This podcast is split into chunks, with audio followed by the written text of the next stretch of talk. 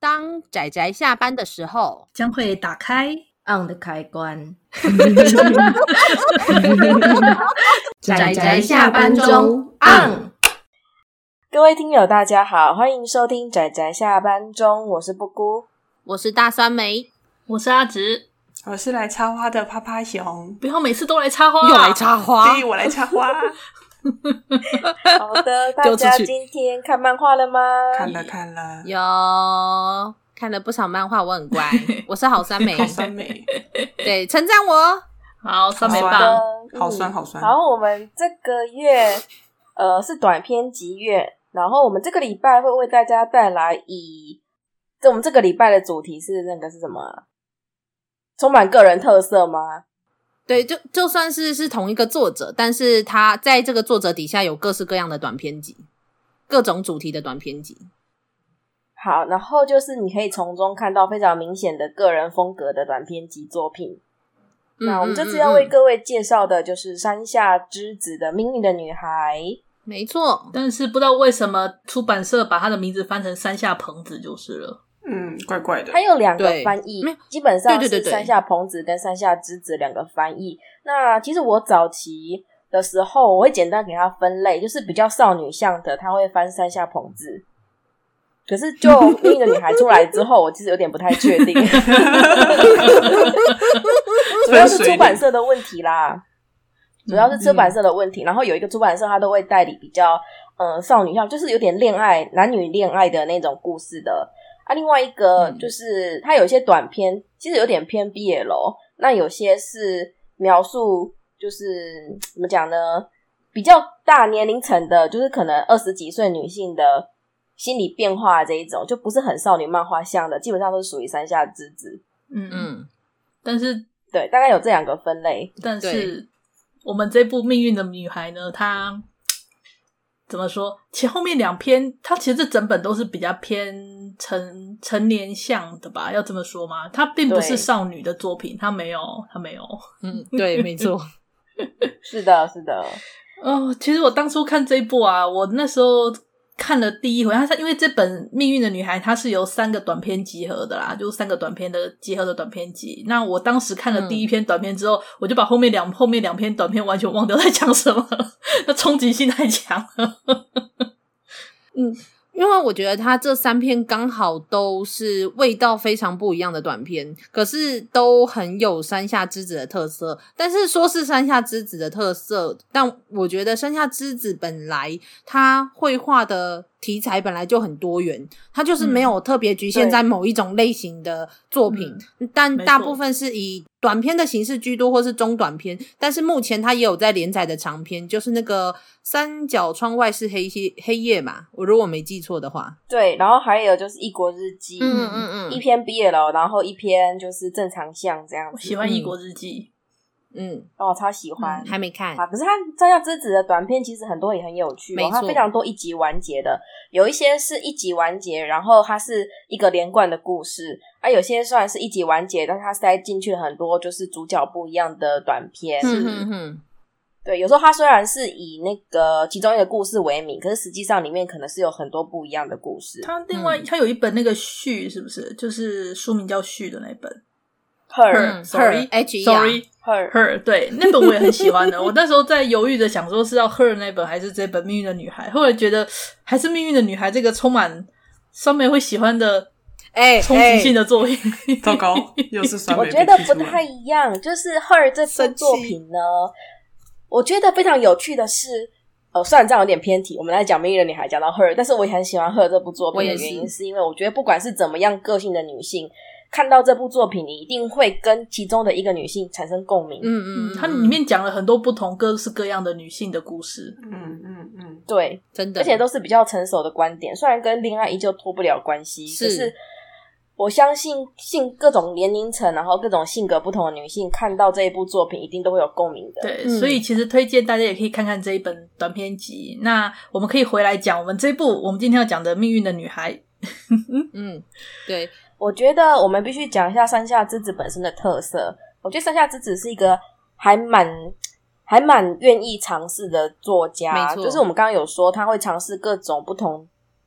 风格的作品。嗯那其实我觉得他在分镜上，还有就是构图上，也非常的愿意尝试，就是把他认为怎么样可以更好的讲故事，或者是就是很一些很棒的点子吧。有时候我会觉得，哇，他这些分镜跟那个构图是不是耗了他多少脑力，让他没有时间画背啊例景如这那个样？呼唤爱情的进球魔法有没有？对我那个对对分镜对真是对绝了，超绝的。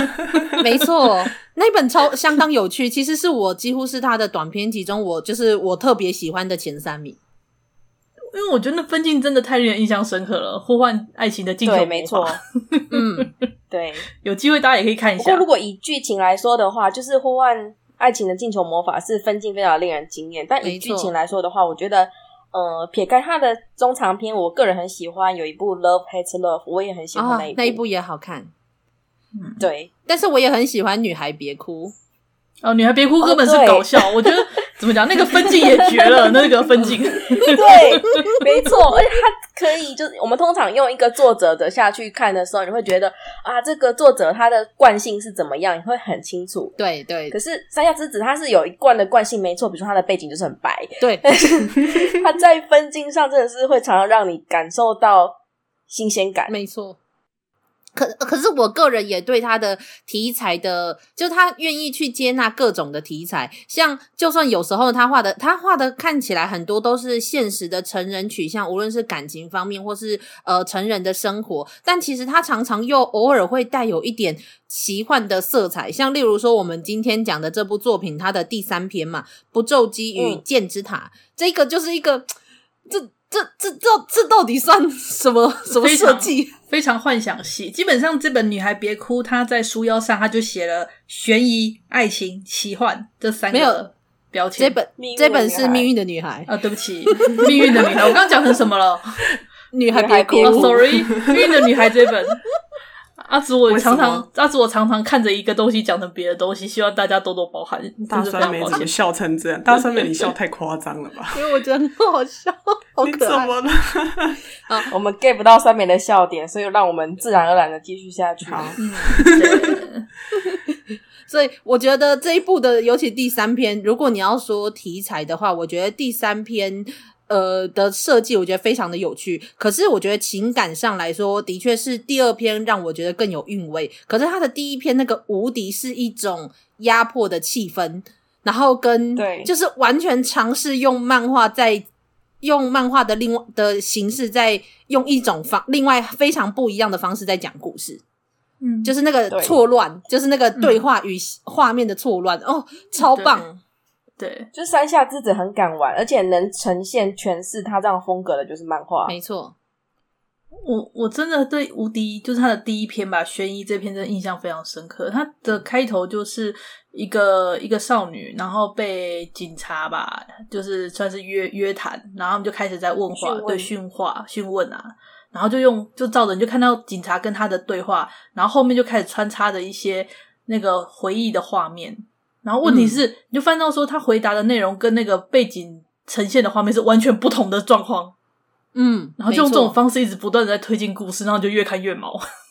真的很充满压迫性。其实真正的故事，应该是说你会很清楚的知道，真正的实际的故事进展其实就是两个人在集训室里面，那大部分的场景都在这里。可是你知道他背后的对话，跟他背后的那些画面，其实是他们穿梭过去的一些事件，但是你就可以知道那个中间的完全。完全的矛盾跟冲突，然后带给你的那个冲击性，我觉得非常的赞。嗯，我觉得最直观的，我们不管他那些内容，我觉得最直观的是当那个呃询问的对象，他把他的手指举起来的时候，本身就有一种极强烈的压迫感。没错，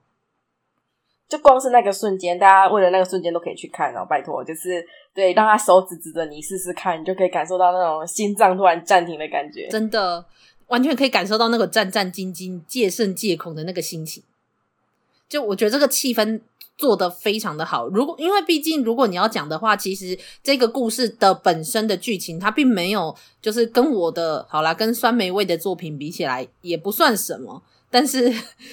但是你干嘛这样？你要拆了没有，吗？因为我觉得山下之子是一个非常善于观察人的作家，嗯所以他的作品有时候也会聚焦在人上面。嗯，那个酸梅可能会比较喜欢的那种酸梅味作品呢，哎就基本上都剧情取向居多，哎推理最常出哎现。我这个人是这样这样这个在酸梅想就要的跳起来了推测的。酸没有梅其实也很观察人的好吗？对呀、对呀、你看，我也很喜欢这个气氛，我很喜欢他塑造的这种压迫感，我觉得非常的棒。就是不嗯哼不是说只要有呃，无论不是说只要有案件或是有悬疑，他就可以做到这种程度。我也毕竟看过不少奇怪的漫画，可是不是每一个可以嗯奇怪的，不是每一部都可以像他这样用这样的篇幅，然后用这样的画面，然后去呈现出给人这样的感觉。我觉得他的那个气氛的密度非常非常之棒，就对他的篇，考虑到他的篇幅，这是一篇很了不起的，我觉得很了不起的作品。对，没错，考虑到他的篇幅，真的，嗯，然后到那个结尾，就是有一种什么什么什么的那种感觉。就头尾还可以有办法扣合啊。嗯嗯嗯嗯嗯嗯，对，所以就是我觉得大家也可以享受一下这篇的气氛。但是我个人倒是很喜欢第三篇，我觉得它的那个设计真的非常奇，也不算奇怪，就是非常的奇妙。 他应该说，他设定成说那个世界是有诅咒那个宙斯存在，嗯可是他实际上又是现代背景，就是一个非常对混乱的状况。对。 然后，然后就是里面走在某一些地方，可是你就觉得那些地方不对劲，可是它又是现代的场景，可是它又不是说什么那种末日场景，又完全不一样。就、他嗯他就是他就是一个，他一开始就先让你接受这个设定，就是说这个世界上呃有咒术师，然后咒术师嗯呢、他们会给小孩子下诅咒。那是每个人呢，到十六岁通常都有诅咒发生。那因为大家都很普遍都有诅咒，那反而没有诅咒的人会被大家觉得说啊，你居然没有没有诅咒吗？那种感觉要是那小孩子在西洋，小孩子出生要接受那个圣礼有没有？去那个嗯礼、去教会啊，这个感觉就像是对对对，就像是小孩子父母没有替小孩子做洗礼一样的、啊，会被大家稍微哈一种一种，我觉得是一种逆反的概念，对不对？我们有时候会因为周遭的人就是都没有受到诅咒，但是有一个人被认为他是受诅咒的，我们就会远离他。然后他这个故事把他逆逆着来，嗯嗯嗯嗯嗯，对，没错。所以就让，然后就是你就会在想着说，这个主角为什么会没有受到诅咒？那最后再去看他之后的，就是发生，然后去寻找的这一些事情。然后我觉得他这个故事最后的发展，那个结局也让我觉得非常的奇妙。我觉得这就是山下之子、欸，就是这一本，我觉得这一本的无论哪一个故事，就算它的调性不同，然后它的结局的感觉也不一样，可是我就是感受到这就是山下之子，我觉得这是非常奇妙的地方，山下之子最让我敬佩的地方。就是我觉得《山下之子》基本上可以分三类吧，一种就是他你透过那个短片，你就可以看到非常奇异的脑洞跟奇异的分镜，就是实验性的作 品。没错，没错，然后另外一种呢，它就是以日常为为主，然后淡淡的，但是你情感会直接打动你的。嗯嗯，比如说像《异国日记》，然后《日玻璃的清晨》，嗯然后还有还有一部是女高中生跟大叔交换身份的耶。哦，那我个第一次看到不是在男性向，然后出现这样还可以怎么讲？啊这么有趣完全不是走出跟之前遇到完全不一样的风格。嗯嗯嗯大家有机会也可以去看看那一本空白就笔是记台湾也有代理哦，台湾代理的山下智的作品很多，真的真的觉得非常开心，真的真。 的，真的，然后第三种呢，就是他的 BL 作品，其实我个人也蛮推荐的。嗯嗯嗯如果你比较喜欢他笔下的爱情故事的话，那 BL 作品其实是比较多的是，而且这种爱情故事并不是嗯时下那种以两个人达成 happy ending 为目标的 那种作品。嗯，对，它很多其实也是刻画人或是那个谈恋爱的一瞬间的事情。嗯比如说，我就很喜欢有一部他早期的作品叫做《爱恋黑咖啡》，嗯然后同期的短片，同名的短片。我为了那个短片买那一 本，因为他其他作品其实是比较早期的，就是评价没有后来的那么高。可是那一篇太有趣了，嗯嗯，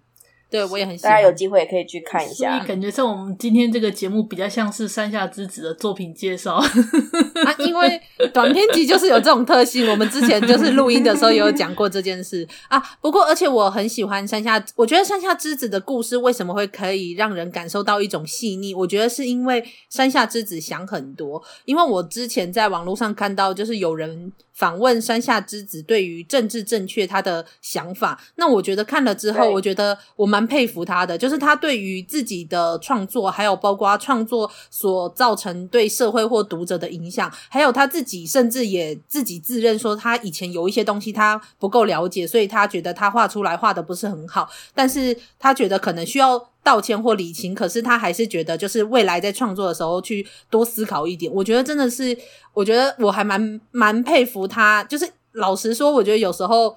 有一些日本人的发言，